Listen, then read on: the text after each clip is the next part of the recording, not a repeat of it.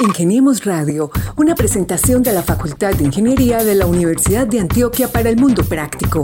Búsquenos en portal.uda.edu.co, en facebook.com, Facultad de Ingeniería UDA y en nuestras redes sociales, Ingeniemos Radio. Todo lo explica la economía. Esta carrera, todos sentimos que puede tener ese mismo florecimiento en los próximos años. Cada vez estamos escuchando más en todos lados del el problema energético, de la sostenibilidad humana, de el cambio climático, de los gases de efecto invernadero que nos están presionando a, que los países hagan sustitución de sustitución razonable de su matriz energética.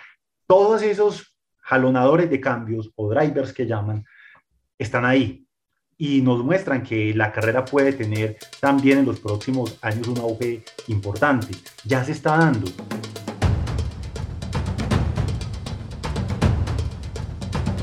Aquí se inicia un nuevo episodio de Ingeniemos Radio, el programa de la Facultad de Ingeniería de la Universidad de Antioquia.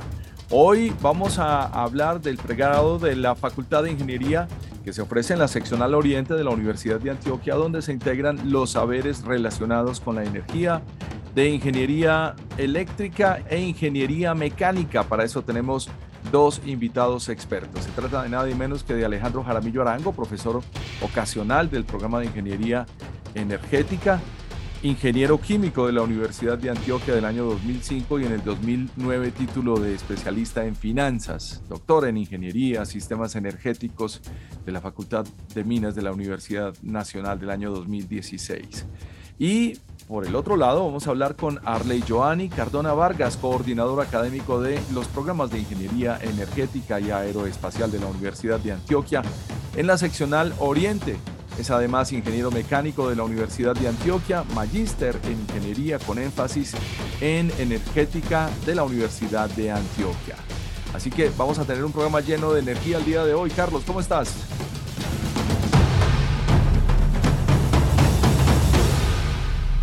Hola Gabriel, un saludo muy especial para ti, para todos los oyentes y para los profesores, lógicamente, que nos acompañan hoy. Y como tú bien lo dices, claro, tendremos un programa muy ingenieril para que la gente se informe y conozca de estos programas que se ofrecen en la bella eh, región de, del Oriente Antioqueño, Gabriel. Carlos, la ingeniería es una disciplina basada en el conocimiento científico para proporcionar soluciones útiles, seguras y económicas a problemas reales me imagino que con esto vamos a llegar a varias conclusiones, sobre todo la importancia de esta ingeniería para estos tiempos. Gabriel, ah, como está la situación hoy actual eh, en el mundo y esta globalización, este tipo de programas, claro que nos impulsan a seguir eh, creciendo eh, académicamente y a llevar conocimiento a las diferentes regiones de nuestro departamento, como está sucediendo en este momento en el Oriente Antioqueño. Por esta razón, hoy nuestros invitados nos van a hablar de estos programas que se ofrecen allí y que esta región viene creciendo enormemente en los últimos años, compañero.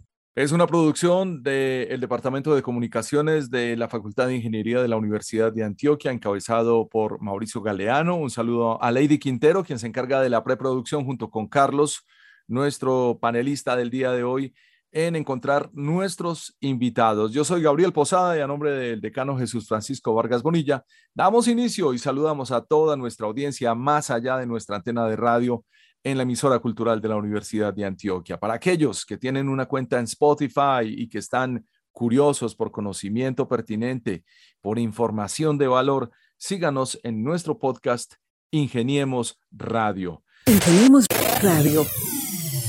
Gabriel, como lo mencionabas muy bien ahora, estamos con Alejandro Jaramillo, profesor del programa de Ingeniería Energética, y Arley Giovanni Cardona Vargas, coordinador académico de los programas de Ingeniería Energética y Aeroespacial en el Oriente Antioqueño. Profesores, bienvenido, ¿cómo están? Muy bien, muchas gracias. Gracias por la invitación y con muchas ganas de mm, participar y comunicarles lo que hacemos en nuestro programa. Buenas tardes, cordial saludo. Como bien lo dice el profesor, la idea es pues que conversemos acá un rato agradable, conozcan más de, de lo que hacemos pues en nuestro programa y en la seccional Oriente donde estamos ubicados. Muchas gracias por la invitación. A ustedes por tomarse el tiempo de su ocupado calendario por conversar con nosotros en este espacio.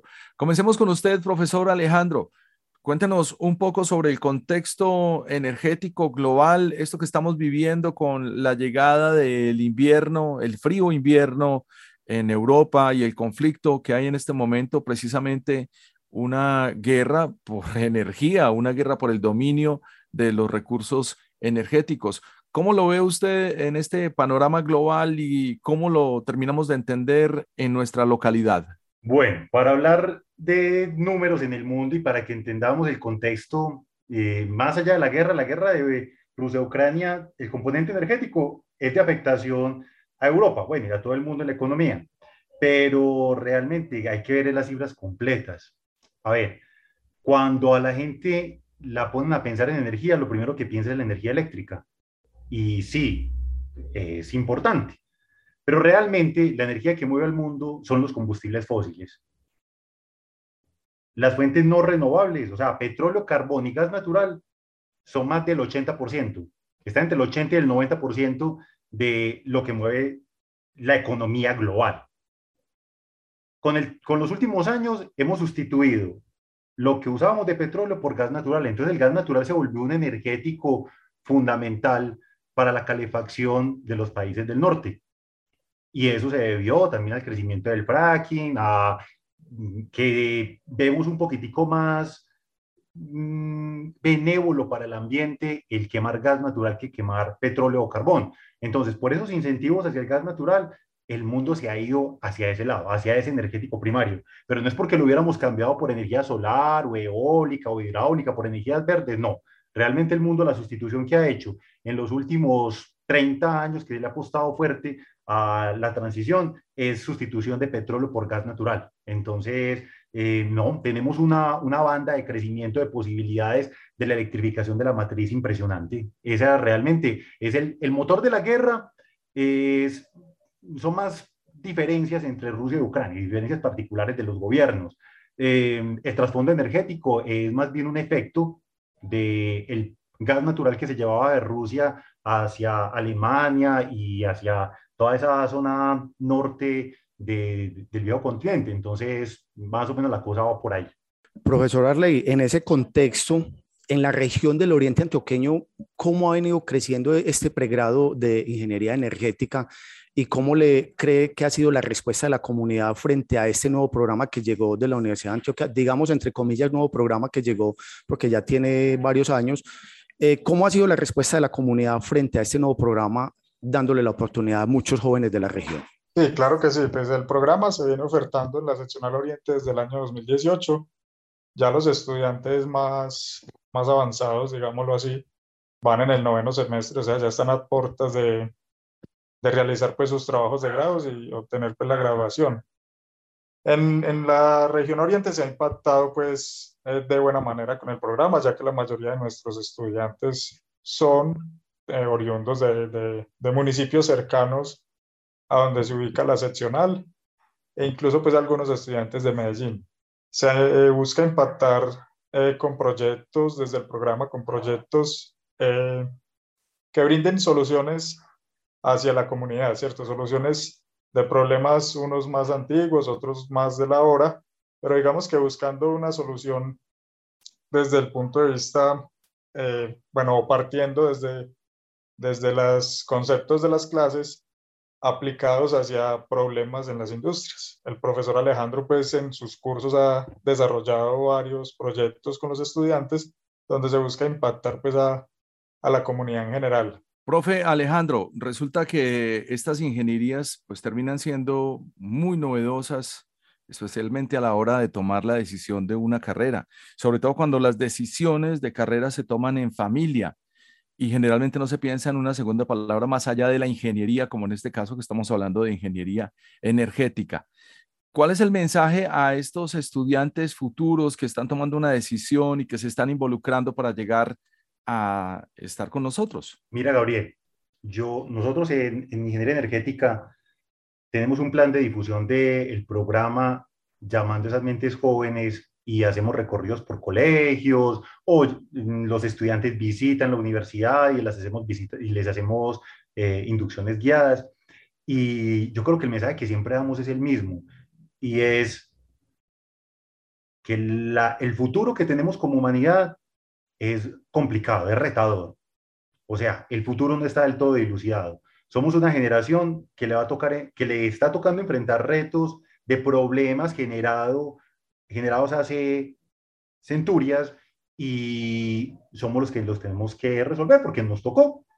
Entonces, la invitación siempre es a estudiar lo que quieran, pero estudiar muchísimo, porque el problema mundial es un problema de conocimiento. O sea, las soluciones a los problemas que tenemos actualmente como humanidad no están. La solución creemos, cuando escuchamos un discurso político, siempre el discurso político dirá, yo soy la solución, pero realmente solución de fondo no hay. Y en el asunto de la energía, con mayor razón. Cuando yo hablo con los jóvenes, siempre les he hecho la misma historia y siempre les digo el mismo, el mismo cuento recurrente. Todo el mundo quiere ir al cielo, pero nadie se quiere morir. Todos queremos la transición energética, todos queremos ser ecologistas, todos queremos que nuestra vida no impacte en el medio ambiente, pero no sabemos cómo y no queremos pagarlo. De nuestro bolsillo por lo menos, no. Y de un día para otro, menos. Todos nos sentimos muy bien creyendo que mm, nuestro impacto, no sé, porque no botamos basuras al piso o porque apagamos la luz eh, temprana, pues, la, la, iluminación temprana en la noche, con eso contribuimos con el medio ambiente. Pero salimos al cine y nos vamos en el carro. Y si es posible, eh, nos compramos el carro más grande. Y cuando nos toca decidir por una casa, compramos la casa más gigante sin recordar que una casa gigante, pues a mí me encanta decirles esa cifra, uno, un, por cada tonelada de cemento nosotros emitimos a la atmósfera entre 500 y 700 kilogramos de CO2. O sea, la compra de la casa debería ser pequeña. La compra del vehículo deberíamos no comprarlo. Pero ¿cómo, cómo reñimos contra los sueños, contra la forma en la que nos enseñaron a pensar? Entonces, el cambio que tenemos que hacer como sociedad no solamente tiene que venir del lado de la ingeniería, tiene que venir del lado también de las ciencias sociales, de la educación, de, la, de los conceptos económicos que sustentan el crecimiento para que encontremos una solución a eso que aspiramos como población, que son unas aspiraciones gigantes para un mundo que tiene un recurso muy limitado y que tiene que administrarlo para un montón de generaciones de acá para adelante. Entonces, eh, yo siempre les digo, no, estudia lo que quiera, pero estudia a un nivel muy alto. O sea, comprométase realmente con el campo del conocimiento en el que se involucre porque las soluciones a este lío que tenemos generado como humanidad no son fáciles de establecer. Y pues si es por lo energético, si tienen el, por ahí el bichito que les gusta la complejidad de la matemática, si les gusta em, los retos de soluciones tangibles, mm, si les gusta no sé, si tienen como esas dotes especiales, en, parte nosotros nos reímos en, en cafetería y decimos que si son un poquitico masoquistas porque les gustan los retos grandes y ante la consecución del reto tienen una sonrisa gigante, pues hombre, los invitamos a que estudien ingeniería. Y si les suena el lado energético, maravilloso. Lo lindo que tiene ingeniería energética es que eh, tenemos roles muy amplios. Me explico. Un ingeniero electricista concibe la energía solamente desde la electricidad un ingeniero mecánico trabaja con las transformaciones entre ciertas manifestaciones de la energía y el movimiento. Y los ingenieros químicos nos encargamos de transformaciones materia y energía. Entonces, los ingenieros químicos, por ejemplo, solemos ser un poco fuertes, nuestras competencias nos dan posibilidades de involucrarnos con la reacción, con la transformación de la materia en energía, en esa reacción química. Los ingenieros mecánicos en lo suyo, los ingenieros eléctricos en lo suyo, y en ingeniería energética buscamos que esas tres ingenierías eh, conspiren a favor de un estudiante o de un, profesional para que abarque completamente el rango de acción. Explicándome mejor, yo como ingeniero, ingeniero químico puedo en parte involucrarme con procesos bioquímicos y llegar hasta el diseño de un biodigestor. Y, pero yo me quedo en el biodigestor. Yo no soy capaz de ese biodigestor de ponerle un motor. Y a ese motor luego ponerle un generador eléctrico para que la digestión anaerobia se termina volviendo energía eléctrica. Yo no tengo ese nivel de intervención de toda la cadena. Lo mismo, si quiero hacer gasificación, también tengo limitaciones. A partir del gasificador hacia adelante, yo como ingeniero químico me veo limitado. Los estudiantes de ingeniería energética, nuestros chicos, son capaces de hacerlo, dan fe de ello. El fenómeno eléctrico para ellos es normal de manipular y los fenómenos mecánicos también. Entonces, eh, la complementariedad de esas carreras vistas de manifiesto en un ingeniero energético es muy bonito. Entonces, cualquiera que escuche este discurso y se sienta como atraído, que le mueva la fibra, bienvenido a la carrera. Nos encanta tenerlos ahí comprometidos. Radio. Hoy en día, la energía solar es muy viable como proyecto energético, porque el panel fotovoltaico ha bajado drásticamente de valor en los últimos años. Y ahora lo costoso es el sistema de almacenamiento de esa energía eléctrica, o sea, las baterías. Están muy costosas y más con el problema Rusia-Ucrania, más el problema de China, más cadena de abastecimiento rotas por allá en COVID y demás, están costosísimas. Pero sí tenemos una solución parcial, pero no es una solución total. Porque la energía eléctrica, a partir del panel fotovoltaico, está durante el día, pero nuestro pico de consumo eléctrico es en la noche. Entonces, panel solo no, no funciona perfecto. Tiene que entrar baterías como respaldo. Y por el otro lado viene que así tengamos baterías como respaldo y paneles fotovoltaicos, la escala de implementación que todavía tenemos de la energía solar es inferior al 1%. Incluso, incluso en Colombia. Colombia está avanzando, trata de avanzar rápidamente, pero puede ser inferior al 1%. Realmente, por ejemplo, Colombia, en Colombia cerca del 40, puede ser más del 40% de la energía total que nos gastamos, no la gastamos en transporte. Siempre, de nuevo, pensamos, energía, no, la energía, energía, claro, la energía eléctrica, no. En Colombia nos gastamos 40% de la energía o más en transporte, porque quemamos diésel y, diésel y gasolina a diestra y siniestra porque nuestras ciudades están mal diseñadas, el problema energético también es un problema de diseño de ciudades, eh, ahí tenemos trabajo, mucho trabajo que hacer en, movilidad y trabajos que estamos buscando encaminar con ingeniería urbana, compañeros allá en, Oriente. Eh, y nadie, pues te lo pongo así de sencillo. Voy a cambiar hoy, no quiero contaminar, me voy a bajar de mi carro a gasolina y me voy a subir en un carro eléctrico. Mi bolsillo no me da. La solución no está del todo accesible. Alemania quiere hacer lo mismo. Alemania quiere acabar completamente con los vehículos de combustión interna. Hoy no tiene cómo decirle a toda la gente a la una, a las 12, a las 3, vayan todos a la tienda, compren un eléctrico, porque no está el abastecimiento. Y en el momento en que presionáramos el mercado a tal velocidad, el encarecimiento sería peor todavía. O sea, hay que hacer una transición. Eso es lo que se dice en todos los escenarios donde se habla de energía. Hay que hacer una transición, pero esa transición tiene que ser paulatina. No tenemos todo el, litio disponible para hacer baterías de hoy para mañana. No tenemos el, todo el cobre disponible para hacer eh, motores eléctricos de hoy para mañana. Eso tiene que hacerse con el tiempo. El problema que tenemos es que nuestro mundo no va para más. Y el problema que tenemos es que seguimos emitiendo más de 35 mil millones de toneladas al año de CO2.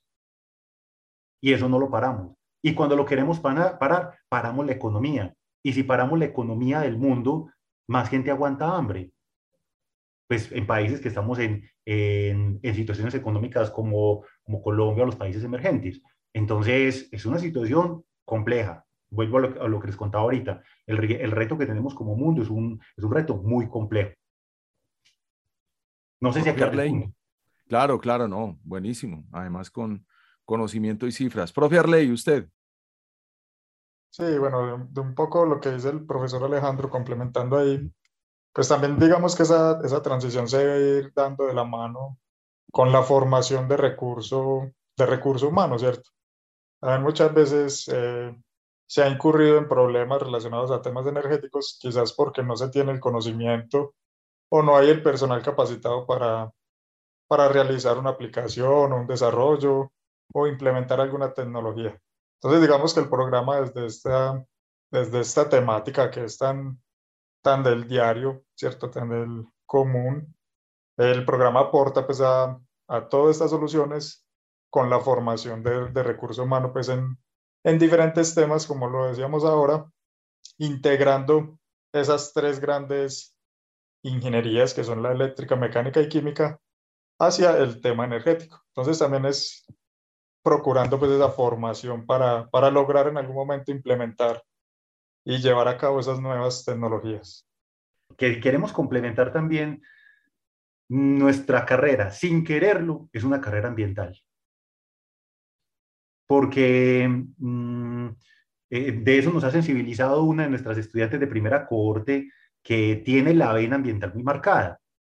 Y ella dice que está feliz en la carrera porque siente que puede aportar. Mm, yo no soy tan cercano a, a los ingenieros ambientales más que como colegas, no conozco muy bien la delimitación de su campo de conocimiento, pero todos, mm, no, puedo decirles si ellos solamente se centran en la legislación o se centran en el marco regulatorio o, o, plantean soluciones al nivel que, la, que las podemos plantear en energética, porque sí, estamos ahí con ese compromiso, el compromiso ambiental y otro componente tremendo de cualquier proyecto energético es el conflicto social que hay detrás. No más hace unas semanas, hace un par de semanas, en Oriente estuvo asentada las mesas eh, instaladas por el gobierno para que todos propongamos alrededor de el planteamiento del nuevo Plan Nacional de Desarrollo. Y nosotros participamos en la mesa de transición energética. Y esa mesa en la que estuvimos, había mayor número de ambientalistas que personas que nos decían nosotros, ustedes como universidad son los técnicos. Entonces nos rotularon con el nombre técnicos, pero no, simplemente estábamos como desde el punto razonable. Entonces, para explicarles un poquitico lo que ocurrió allí, que fue muy bonito, se volvió casi que un ejercicio pedagógico con, con los estudiantes, porque ellos en uno de sus cursos ven mucho acerca de pequeñas centrales hidroeléctricas, las famosas PCH. Y resulta que en esos cursos les hablan desde lo técnico las maravillas de la PCH. Es una solución muy bonita, porque cogemos una corriente de agua que la vemos todos muy natural, que la vemos a veces hasta estorbosa para algunos tal vez será, y dicen, no, canalicémosla y ponemos abajo una turbina y generamos energía eléctrica que termina volviéndose dinero para alguien. Pues resulta que en ese aula, en esa aula donde estábamos, la gente de Oriente, desfavorecidos por los proyectos relacionados con las PCH, decían, no, no se hace una PCH más en el Oriente. ¿Por qué? Porque decían, la transición energética tiene que ser justa. La transición energética nos habla siempre, como les digo, de la electrificación. Vamos a dejar de consumir petróleo, carbón y gas natural para, para consumir energía solar, energía hidráulica, energía eólica principalmente, y eso nos lleva a un, un componente eléctrico. Entonces, al electrificar la matriz, sí, todos queremos, pero entonces queremos con renovables.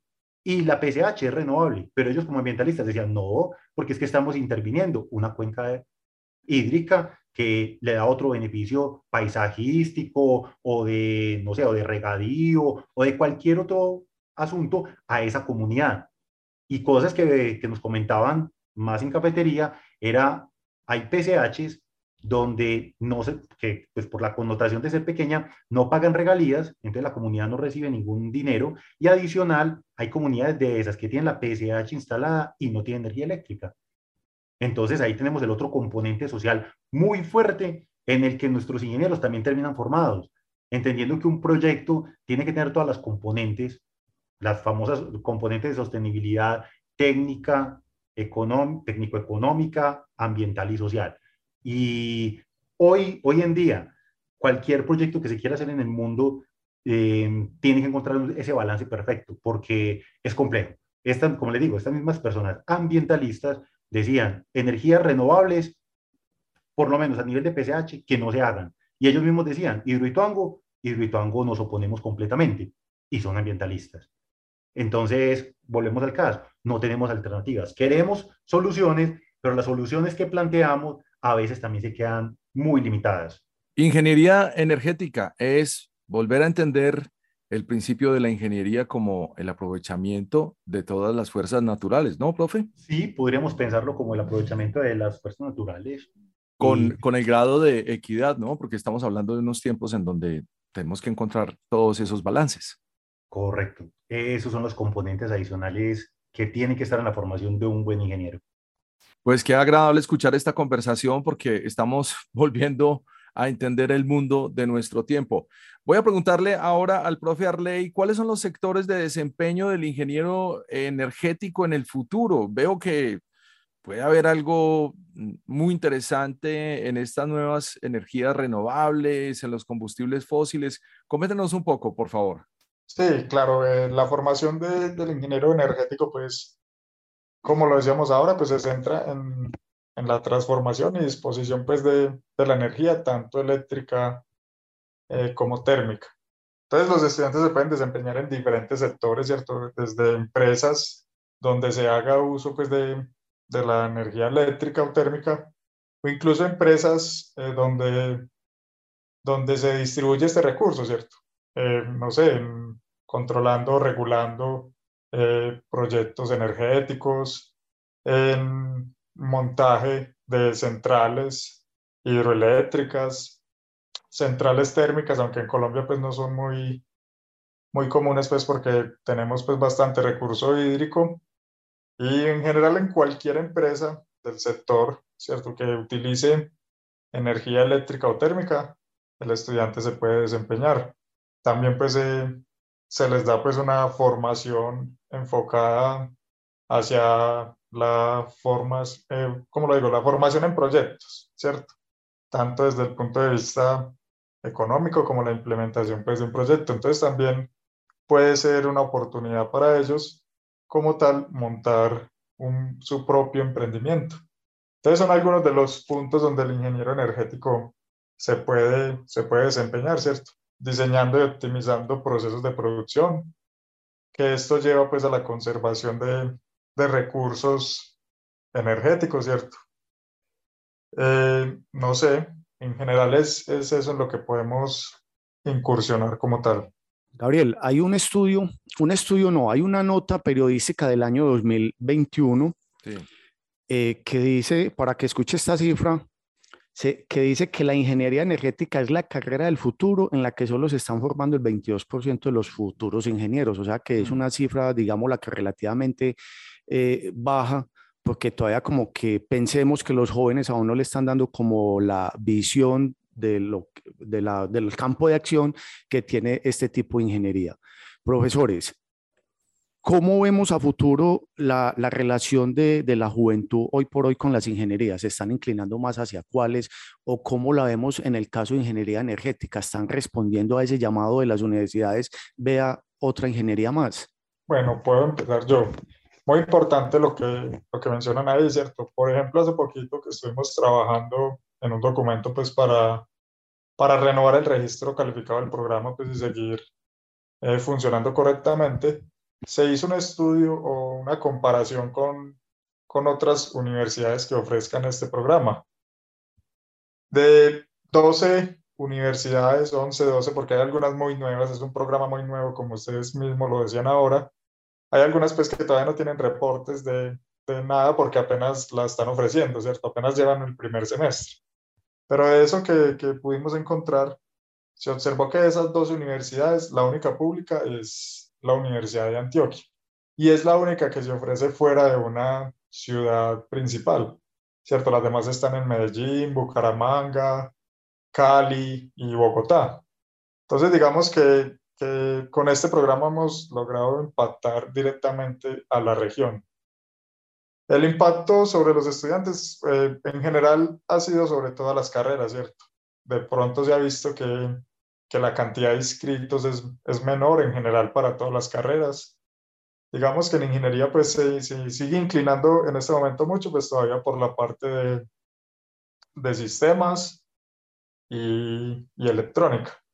Pero digamos que nosotros, desde el punto de vista de la región, estamos impactando directamente con los jóvenes. Como decía el profesor Alejandro ahora, se trata de llegar directamente a los colegios e incluso pues se hacen ya convocatorias masivas donde los colegios van directamente a la universidad también y les presentamos el programa.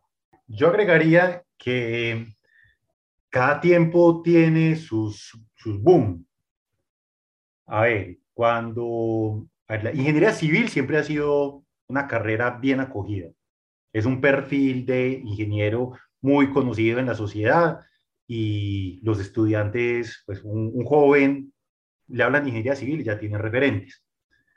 En los últimos años, con la expansión de la economía digital, ingeniería de sistemas está tomando un nuevo auge. Cuando yo estaba por allá por los 90, principio de la primera década del 2000, eh, los ingenieros de sistemas hubo un boom, volvió a caer y ahorita otra vez vamos hacia arriba. Claro. Sí, todo lo explica la, economía. Mm, esta carrera, todos sentimos que puede tener ese mismo florecimiento en los próximos años. Cada vez estamos escuchando más en todos lados del el problema energético, de la sostenibilidad humana, de el cambio climático, de los gases de efecto invernadero que nos están presionando a, que los países hagan sustitución de sustitución razonable de su matriz energética. Todos esos jalonadores de cambios o drivers que llaman mm, están ahí y nos muestran que la carrera puede tener también en los próximos años un auge importante. Ya se está dando en ingeniería eléctrica, por ejemplo, mostrando que la, que la matriz está buscando electrificarse. Ingeniería eléctrica es una carrera que un recién egresado tiene una altísima probabilidad de conseguir empleo antes de graduarse. Son carreras de una alta empleabilidad. Lo que pasa es que mm, en, la, en la cabeza de un joven siempre suena más ingeniería y rápido la relaciona con ingeniería civil, ingeniería de sistemas. Pero sentimos que energética dentro de poco tal vez viva, pues, si, las cosas siguen como vamos como mundo, que vamos a seguir en esa tendencia porque eh, esos cambios no se están dando tan acelerados como queremos, eh, va a, a también a florecer en ese medio. Así parece ser, profe. Y, esos cambios, por ejemplo, la ingeniería electrónica se está transformando en ingeniería de seguridad, que probablemente también en el futuro llegaremos a discutirlo. Estamos hablando con el profesor Alejandro Jaramillo Arango, él hace parte del programa de ingeniería energética y con el profesor Arley Giovanni Cardona Vargas, coordinador académico de los programas de ingeniería energética y aeroespacial de la Universidad de Antioquia en la seccional Oriente. Estamos hablando del pregrado de ingeniería energética y la vigencia que está cobrando esta carrera para los nuevos tiempos y me acompaña Carlos Betancourt. Ingeniemos Radio. Profe Arley, ¿por qué los combustibles fósiles, es decir, el gas natural, el petróleo y el carbón, siguen siendo pertinentes cuando estamos hablando de transición energética? Bueno, esa pregunta, digamos que es un poquito complicada, ¿cierto? Yo sé, yo sé que lo metí en problemas, profe, pero había que hacerla. A ver, eh, hablando del tema pertinentes, pues digamos que ya tenemos todo un sistema, un sistema montado alrededor de esos combustibles, ¿cierto? Y lo que dice usted, pues llegar a una transición no va a ser fácil, ¿cierto? Porque hacer ese cambio de un día para otro no va a ser fácil.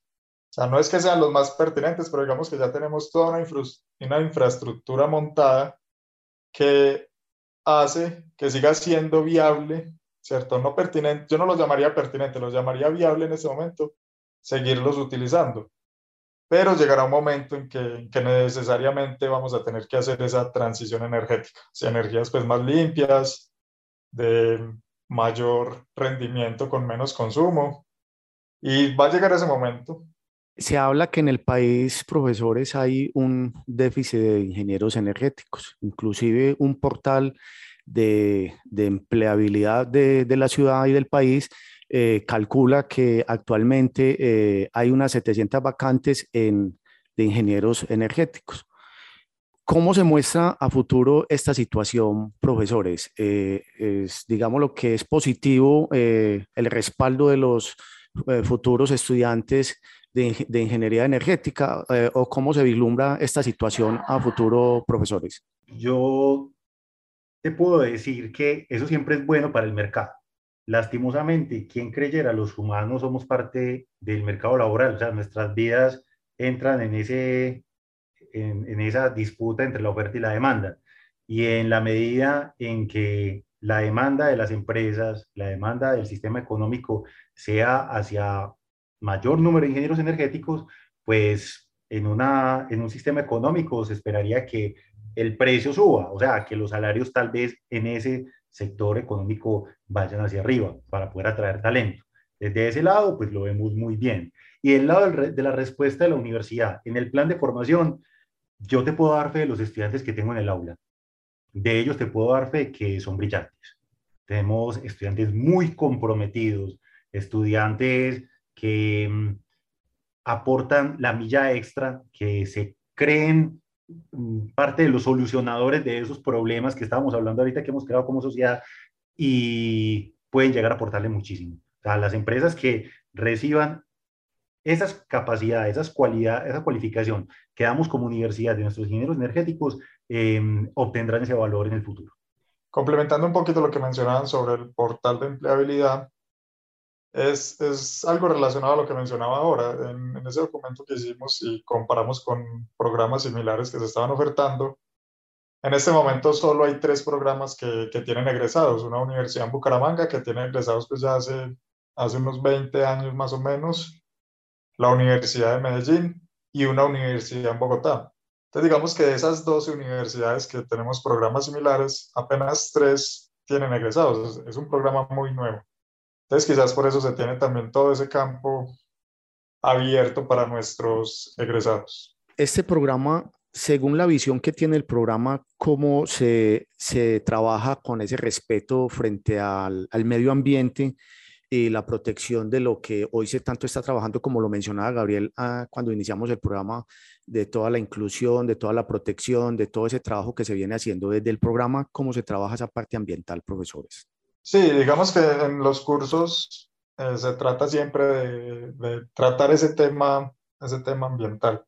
Como tal, dentro del programa, en el plan de estudios tenemos un, un curso que se llama Ecología ¿cierto? Eh, buscando pues que ellos conozcan eh, los recursos ambientales que, que, tenemos pues como país y logrando siempre buscar ese, ese equilibrio, ¿cierto? Entre, entre la ingeniería eh, dicha de la forma pues del proyecto y como ese equilibrio con lo, con lo ambiental.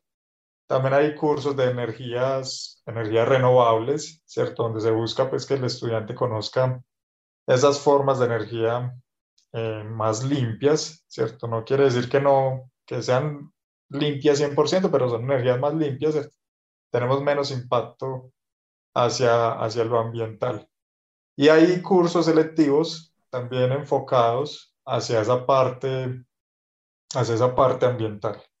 Pues hablando de esa parte ambiental, profe, entendemos que el pregrado tiene también un semillero de investigación, se llama Helios. ¿Cuáles son los proyectos con los que actualmente estamos en curso? Ahora tenemos eh, un buen número de proyectos. Nuestros estudiantes fundaron el semillero. Esto no fue por iniciativa de profesores, sino eh, iniciativa estudiantil yo cuando llegué a integrar la carrera en 2020 ya el semillero estaba y desde la coordinación no fue sino darle forma a, a esos deseos de ellos, porque ya tenían toda la intención de investigar. Desde el semillero de investigación, por ejemplo, tenemos un proyecto que está financiado con fondos internos de la universidad, del CODI, donde estamos evaluando las alternativas energéticas para tomar los residuos sólidos urbanos, lo mal denominado basura, generada en el oriente antioqueño y utilizarla en procesos waste to energy o procesos de tomar las basuras y volverlas energía eléctrica, vía incineración. En ese proyecto no queremos montar una incineradora, nada por el estilo. Lo que queremos es abrir la ventana del futuro a través de modelado y simulación. Hacemos, eh, utilizamos software, programamos nuestros computadores para que el algoritmo nos diga diferentes escenarios para tomar esos, esos residuos y volverlos energía eléctrica. En Oriente hay un gran problema que se nos avecina y es el problema del agotamiento de los rellenos sanitarios. Hay muchos de los municipios que tienen relleno sanitario hasta dentro de cinco años.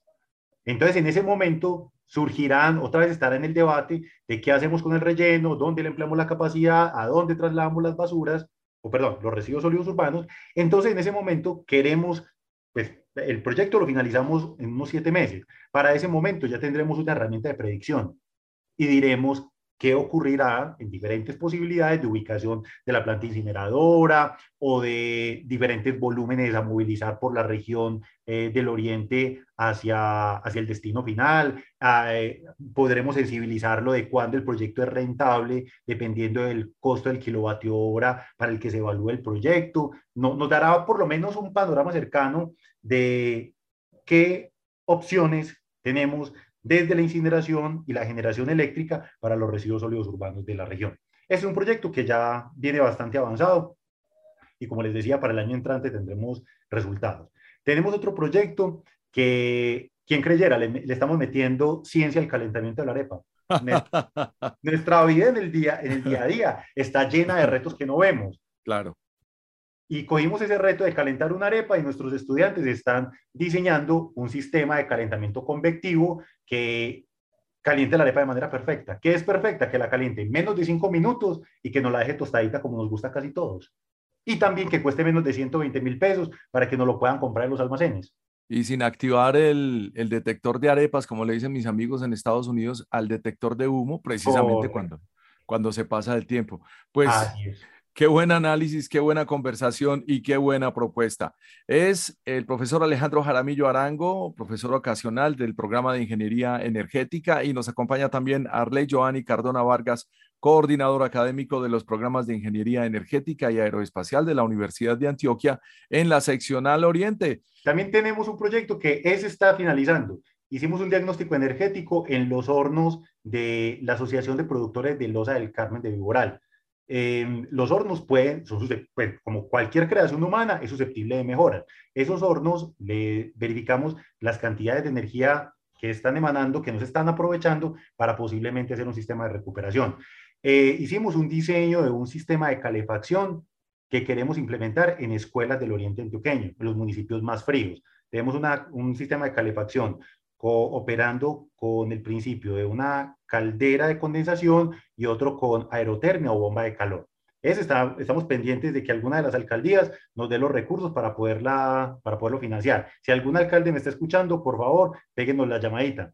Eh, tenemos otro de, estamos evaluando si podemos montar distritos térmicos, una alternativa para no tener aires acondicionados casa por casa, sino centralizar el consumo eléctrico o, consumo de, energías para hacer climatización de ambientes, para hacerlo en Urabá y en el Bajo Cauca antioqueños. Tenemos otro proyecto que es, esperamos también para el año entrante estar listo. Queremos hacer la conversión de una motico normal, una moto clásica, una Vespa, hacer la sustitución del el motor de combustión interna por un motor eléctrico. Y también, si me está escuchando, algunos de posibles financiadores, sean los productores de baterías, que es el componente que nos falta, o, o de los componentes mecánicos, les agradecemos también que nos peguen la llamadita. Enhorabuena por este programa, ¿no? Gabriel, excelente los invitados y el tema porque podemos poner en contexto a nuestros oyentes en las diferentes plataformas, en, el programa eh, cultura, en la emisora cultural de la Universidad de Antioquia.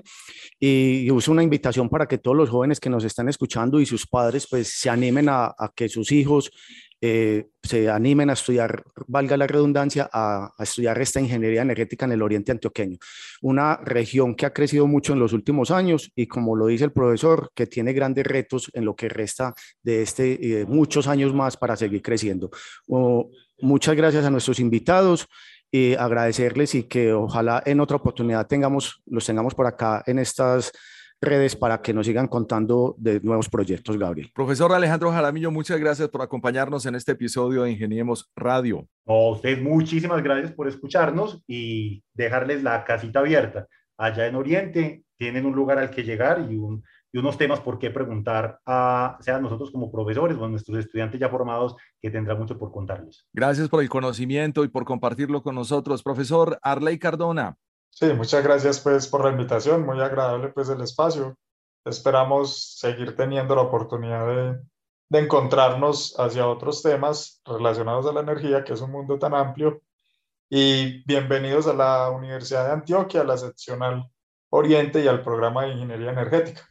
Ahí pues el correo del programa donde pueden escribir y, y trataremos de responder cualquiera de las preguntas relacionadas con proyectos de investigación, temas de investigación o para los estudiantes que se quieran presentar, pregrado ingenergética.uda.edu.co. Muchas gracias.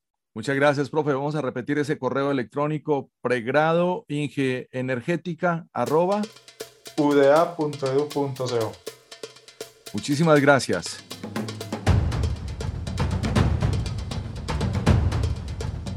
Es la ingeniería una disciplina basada en el conocimiento científico para proporcionar soluciones útiles, seguras y económicas a problemas reales. Y busca aprovechar adecuadamente los recursos, transformar la materia y los materiales, proteger y preservar el medio ambiente, producir, reproducir y manejar información. Todo ello en busca de la sustentabilidad por medio de la transformación del entorno natural y la mejora en las condiciones de vida de los seres humanos.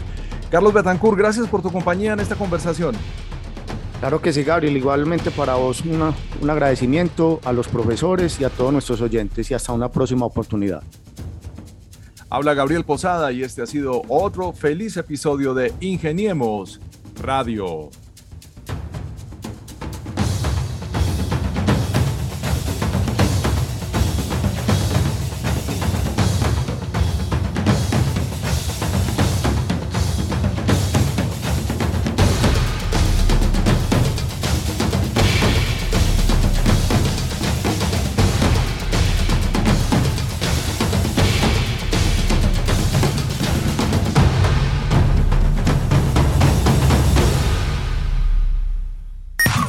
Ingeniemos Radio, una presentación de la Facultad de Ingeniería de la Universidad de Antioquia para el Mundo Práctico. Búsquenos en portal.uda.edu.co, en facebook.com, Facultad de Ingeniería UDA y en nuestras redes sociales Ingeniemos Radio.